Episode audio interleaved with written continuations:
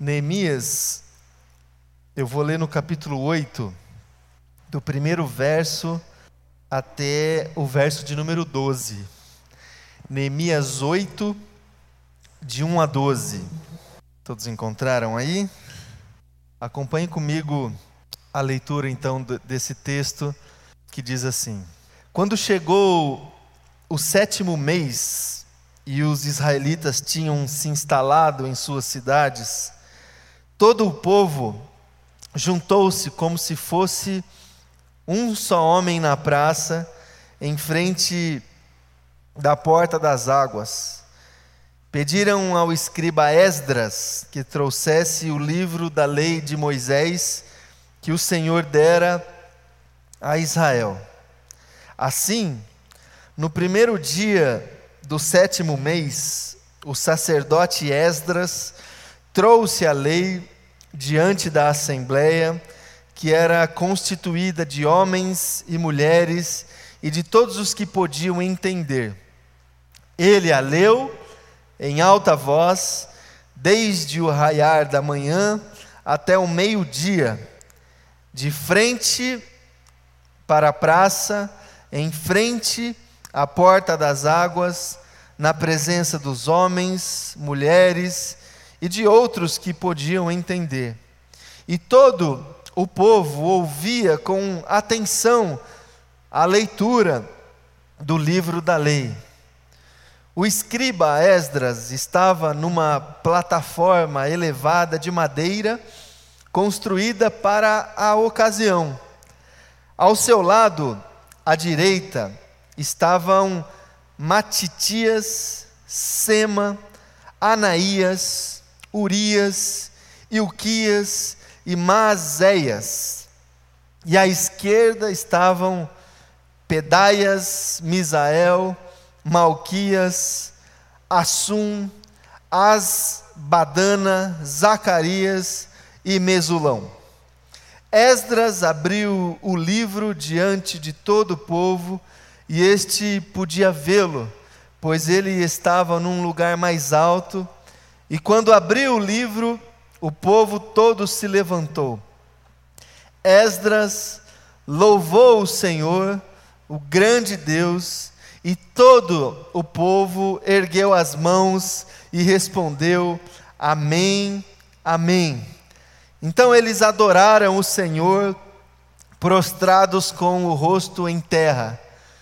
Os levitas Jesuá, Bani, Serebias, Jamim, Acude, Sebetai, Odias, Mazéias, Quelita, Azarias, Josabate, Anã e, Pelaias instruíram o povo na lei e todos permaneciam ali.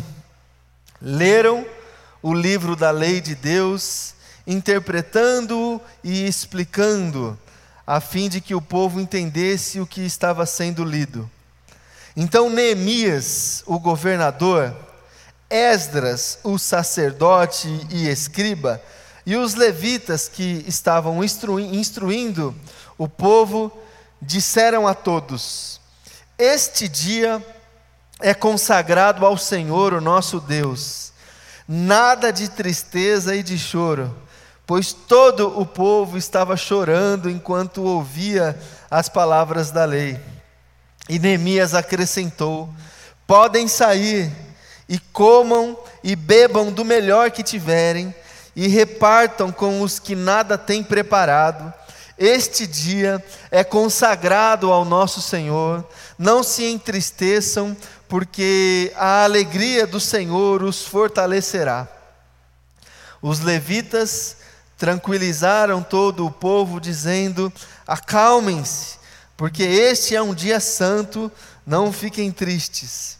Então todo o povo saiu para comer, beber, repartir com os que nada, os, com os que nada tinham preparado e para celebrar é, com grande alegria, pois agora compreendiam as palavras que lhes foram explicadas até aqui. Vamos orar mais uma vez diante da palavra do Senhor agora. Obrigado, Jesus, pela Sua palavra.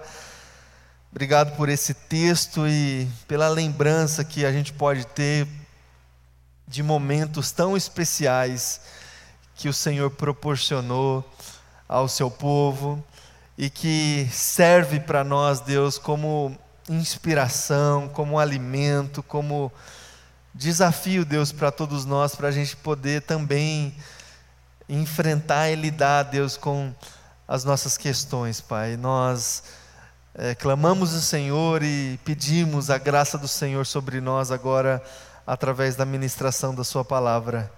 É a nossa oração, em nome de Jesus. Amém e amém. Amém, meus irmãos e irmãs.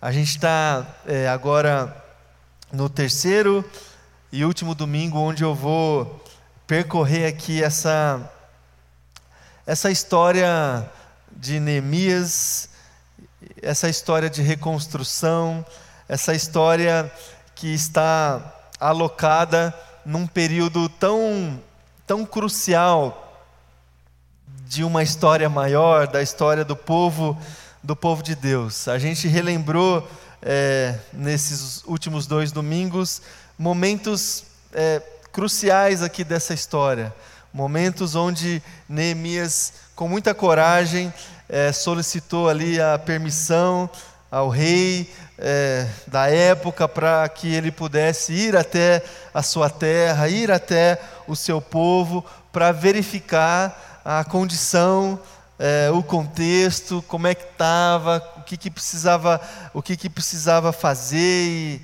nos primeiros capítulos desse livro de Neemias, a gente tem exatamente esse momento onde Neemias chega em Jerusalém, caminha pela cidade, percorre a cidade e verifica uma cidade completamente destruída, uma cidade é, completamente é, aos entulhos, uma cidade completamente descaracterizada. Exatamente aquela cidade tão esperada, aquele lugar tão é, almejado, aquele lugar que serviu como inspiração, como expectativa, como é, objeto de destino é, de todo um povo, a terra prometida, Canaã Santa, esse lugar que serviu como é, fonte, como combustível de sonhos, de expectativas, que movimentou toda uma geração, todo um povo é, em vários aspectos.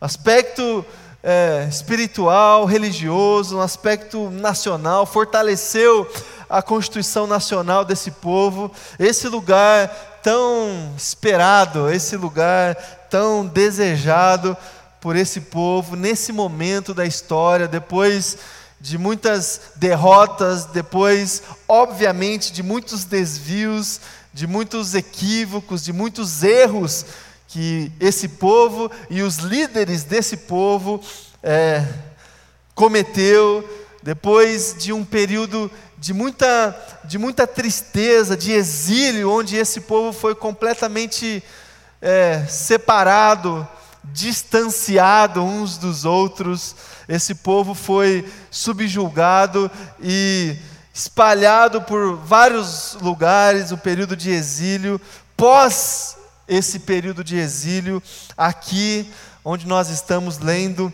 esse, essa história de Neemias, esse lugar estava no chão, completamente destruído, completamente descaracterizado, e ali nos primeiros capítulos de Neemias a gente percebe isso claramente, é, observando a, a, a narrativa de um diagnóstico feito ali por Neemias, quando ele caminha pela cidade e identifica a completa, a completa destruição. A gente viu é, no, no, no, há dois domingos atrás exatamente como funcionou esse, esse, essa primeira fase, digamos assim, desse diagnóstico feito por Neemias. Ele encarou de fato a realidade com muita humildade, ele realmente viu o que estava diante de seus olhos. Ele não tentou buscar explicações, ele não tentou atribuir culpas alheias. como normalmente a gente faz quando nós estamos diante de uma, de uma situação é, destruída, a gente tenta, num primeiro momento, é, refletir acerca do culpado da situação. Quem que, que, que, quem que fez isso aqui? Quem que deixou essa situação chegar a esse ponto? Neemias não fez isso. Neemias encarou a realidade de frente, a verdade de frente, e não somente encarou a verdade e a realidade de frente, mas foi na direção dessa realidade sem temor, sem fugir, sem querer é, fugir daquela situação, entendendo que aquela situação não tinha mais solução, não tinha mais jeito. Como normalmente a gente faz também. Quando a gente se depara com uma situação, com um desafio muito grande, assim, uma situação de destruição, às vezes a gente olha assim e fala: não, tem, não tem mais jeito, abandona isso aí, deixa quieto, não, não, não, não mexe nisso aí não, porque o desafio é grande. Neemias não fez isso. Neemias olhou para a realidade, Neemias olhou para a situação e exclamou dentro do seu coração: Vamos reconstruir, vamos, vamos lá, vamos começar de novo aqui, vamos fazer o que tem que fazer, vamos batalhar é, por aquilo que era motivo da nossa alegria, motivo da nossa, da, da nossa caminhada, motivo da nossa vida. Vamos reconstruir aqui os muros, vamos reconstruir a cidade. E essa foi a coragem, essa foi a ousadia demonstrada por esse homem que nos ensina muito na nossa vida e na nossa caminhada. Eu comentei e e faço exatamente esse recorte, meus irmãos e irmãs, novamente aqui na, na nossa mensagem. Nós estamos é, num período assim da nossa vida, da nossa história, talvez, obviamente, cada um tem as suas experiências, cada um tem as suas lutas, cada um tem enfrentado aí é, os desafios próprios de cada um aí de você que está aqui, de você que está nos acompanhando pela internet, mas de uma maneira ampla, assim, de uma maneira é, mais geral, nós estamos num momento da nossa história onde essa exclamação que a gente consegue identificar no coração e na história de Neemias precisa, precisa é, acontecer e ser uma realidade também dentro da nossa vida. Porque nós estamos exatamente num período da história onde a gente consegue, quando a gente caminha assim pelos lugares, quando a gente caminha pelas, pela, pelo contexto todo que nós estamos inseridos contexto social, contexto espiritual, religioso, contexto comunitário Seja o contexto que for, certamente quando a gente faz esse diagnóstico de tentar encarar a realidade como ela é, como ela está diante de nós, a gente vai perceber que nós estamos, seja no lugar que estamos, diante de grandes desafios, diante de grandes demandas, diante de grandes reconstruções que precisam acontecer.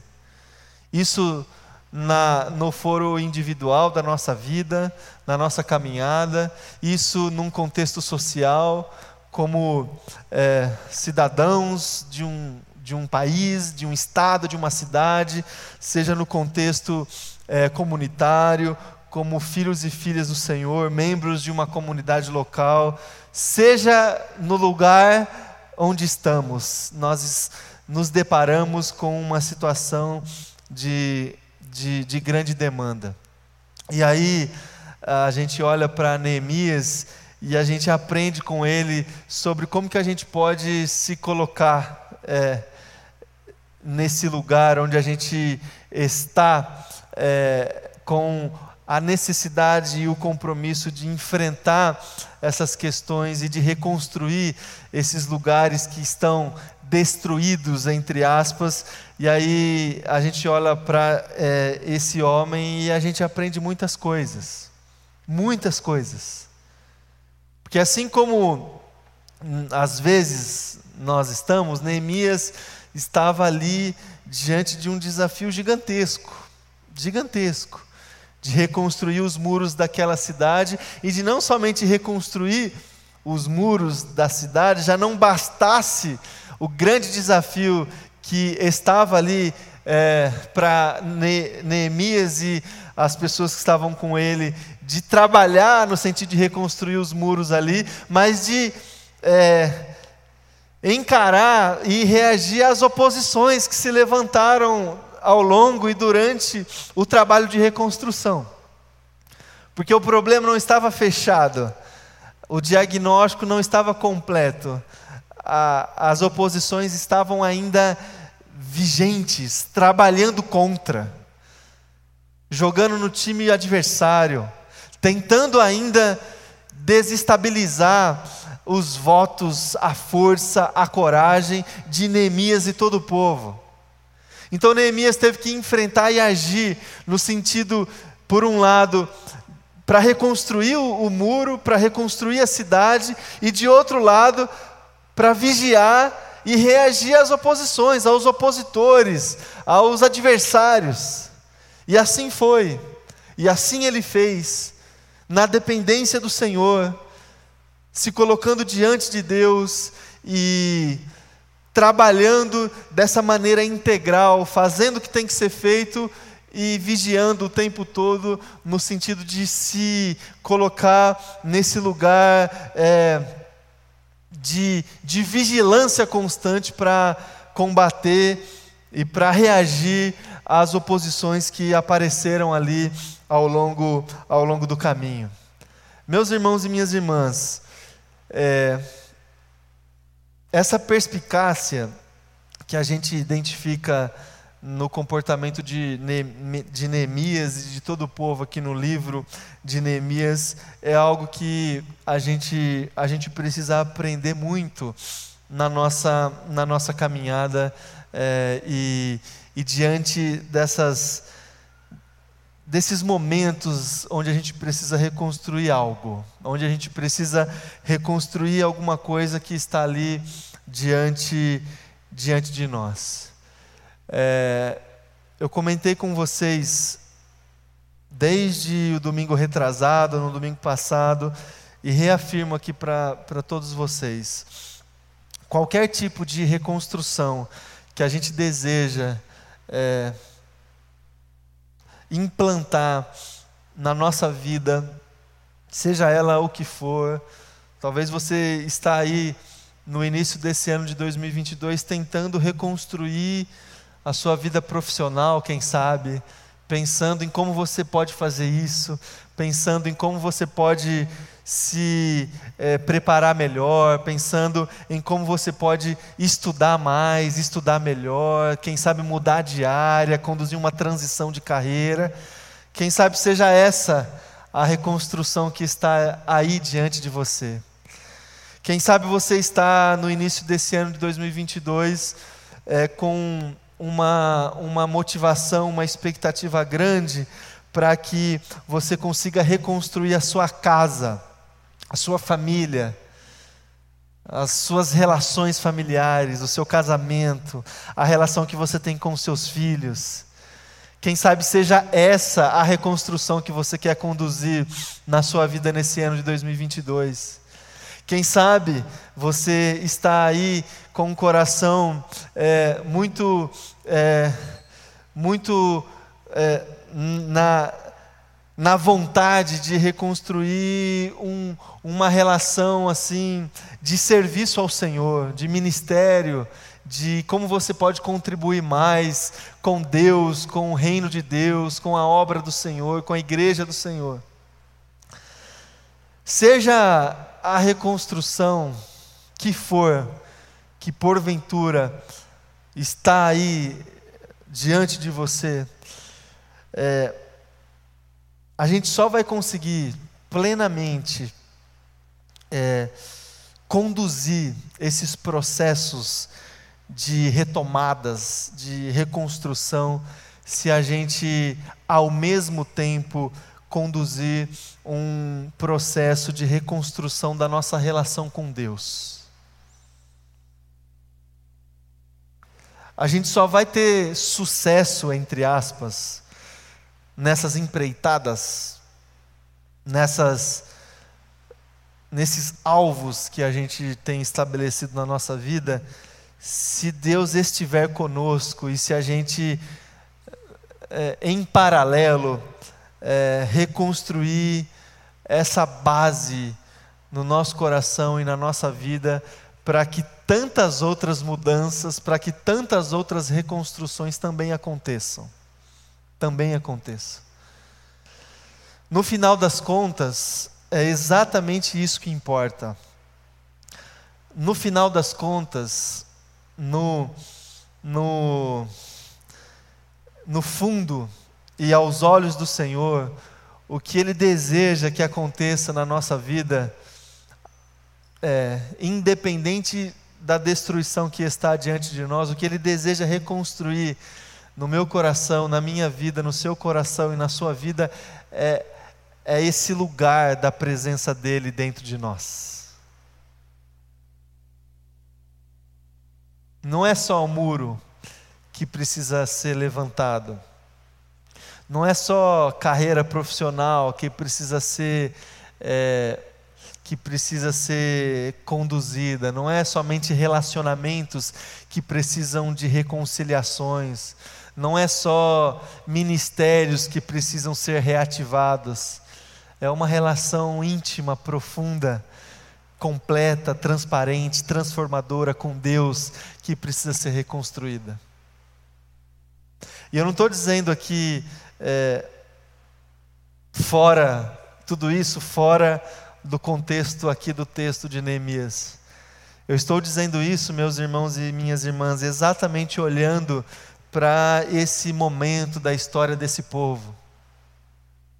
Porque aparentemente, o que a gente lembra na história, o que fica na nossa lembrança, quando a gente pensa na história desse povo, do povo de Israel, é que Neemias e Esdras foram as lideranças levantadas por Deus para reconstruir a cidade, para reconstruir o muro da cidade, para reconstruir coisas palpáveis, para reconstruir coisas físicas, coisas que a gente consegue visualizar, que a gente consegue identificar. Mas se a gente parar com atenção no coração e perceber na leitura desses textos, tanto de Neemias como de Esdras, a gente vai constatar que a reconstrução verdadeira que aconteceu de fato nesse período da história desse povo foi exatamente a reconstrução da relação que esse povo tinha com Deus. E é isso que precisa acontecer na nossa vida, na nossa história, meu irmão e minha irmã. O que vale no final das contas é o como que a gente tem conduzido as reconstruções aí da nossa vida e como que a gente tem feito isso na, na perspectiva da intimidade com o nosso Pai, na perspectiva da intimidade que a gente tem com a palavra de Deus, com a presença de Deus, com a presença do Senhor. Aí sim, Dessa maneira, somente dessa maneira que a gente vai ter condições de, no meio da caminhada, ou no final da caminhada, quando quem sabe a gente conquistar o que a gente almejou, quando quem sabe a gente parar para celebrar a vitória, para celebrar a conquista, para celebrar a finalização desse processo de reconstrução celebrar o Senhor, adorar o Senhor, agradecer ao Senhor. A gente só vai ter condições de fazer isso plenamente se a gente não negligenciar a relação que a gente tem com Deus. Sabe por quê, meu irmão e minha irmã? Se a gente iniciar, por exemplo, esse ano de 2022, reconstruindo um muro que seja aí na nossa vida, que está caído, e se a gente iniciar esse nosso ano reconstruindo esse muro, só que em paralelo, negligenciando a, a relação que a gente tem com Deus, de intimidade com Deus. Em outras palavras, se a gente for encarar esses desafios que a gente estabeleceu com as nossas próprias forças, de duas uma. Ou a gente não vai conseguir fazer, e essa é uma probabilidade assim bem grande. Se a gente for só com, sabe, com o nosso recurso, com a nossa inteligência, ah, eu sei fazer, eu vou. Ou a gente vai reconstruir aquele muro bem do mal feito, sabe? Você já viu aquele meme que tem um muro todo bonitinho assim, com os tijolos retinho um muro todo. Aí tem, não sei, é, alvo, expectativa, realidade, sabe? A expectativa e a realidade. Ou a gente vai reconstruir um muro assim, meio, bem do meia boca, e não vai conseguir fazer. Ou, se por acaso a gente conseguir reconstruir, se por acaso a gente conseguir é, encarar e, e dar conta da, da empreitada, a gente vai chegar lá no final, sabe o que a gente vai fazer? A gente vai depositar é, como, como causa, a gente vai se colocar ali no lugar do sucesso da empreitada. E aí a gente vai achar que a gente é bom mesmo, sabe? Aí, ó, dei conta, consegui. Falei, Falei que eu ia conseguir? Aos nossos olhos, isso pode parecer sucesso, mas aos olhos de Deus, isso é destruição também. Então, de duas umas, ou a gente não vai conseguir fazer, ou a gente vai pecar muito, imaginando que o sucesso da empreitada é, está é, exatamente condicionado à nossa força, à nossa inteligência. Então, meu, meu irmão e minha irmã, o que eu quero dizer aqui para você, fechando essa série de mensagens, olhando para, quem sabe, para momentos onde a gente vai poder colher resultados, colher frutos do nosso trabalho, do nosso esforço. Porque assim, meu irmão e minha irmã, se você se colocar diante de Deus, se você encarar a realidade como ela é, se você identificar a destruição, se você é, exclamar aí dentro do seu coração: não, eu vou reconstruir esse negócio, eu vou fazer, eu vou encarar. E se você se colocar diante de Deus vigiando o tempo todo para você reagir às oposições do dia a dia, aos desânimos do dia a dia, às pequenas derrotas do dia a dia, e você reagir a tudo isso, certamente você vai conseguir. Você vai conseguir reconstruir o muro.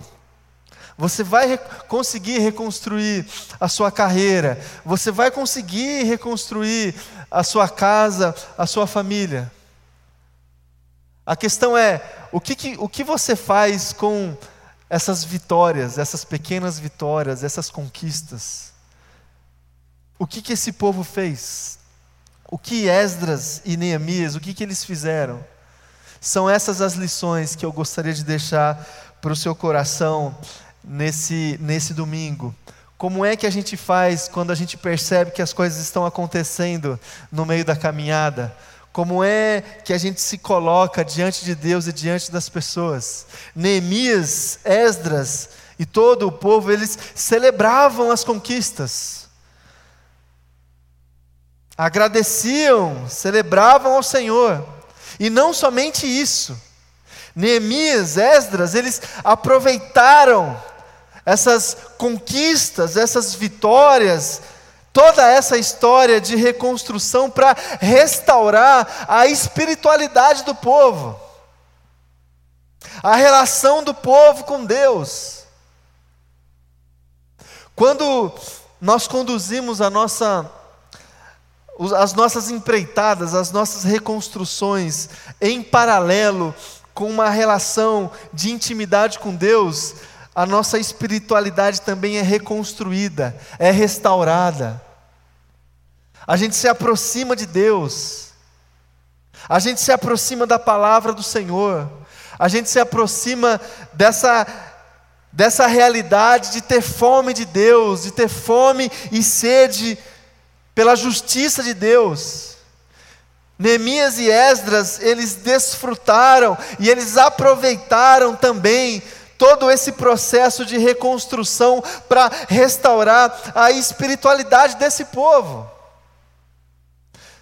A gente leu aqui o capítulo 8, numa solenidade toda especial, conduzida aqui pelo Esdras, de leitura pública da lei de Deus para toda a congregação, para toda a assembleia, para toda a cidade. Olha que cena, meu irmão e minha irmã.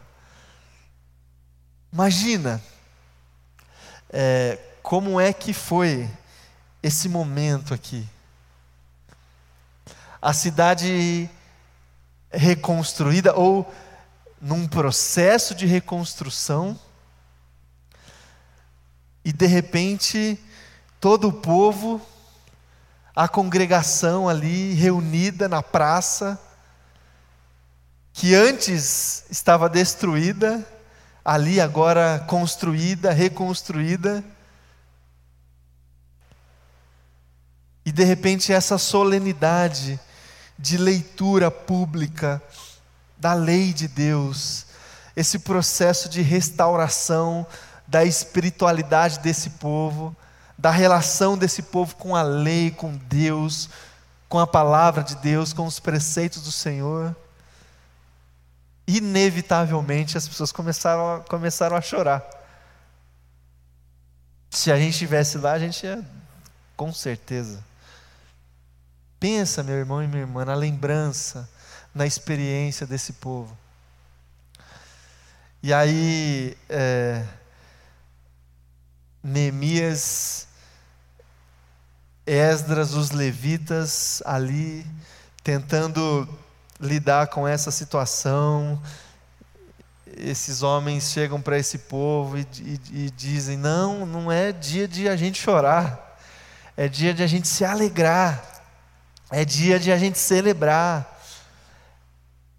Sabe aquele choro nosso que, que vem antes da, do riso, aquele choro é, de.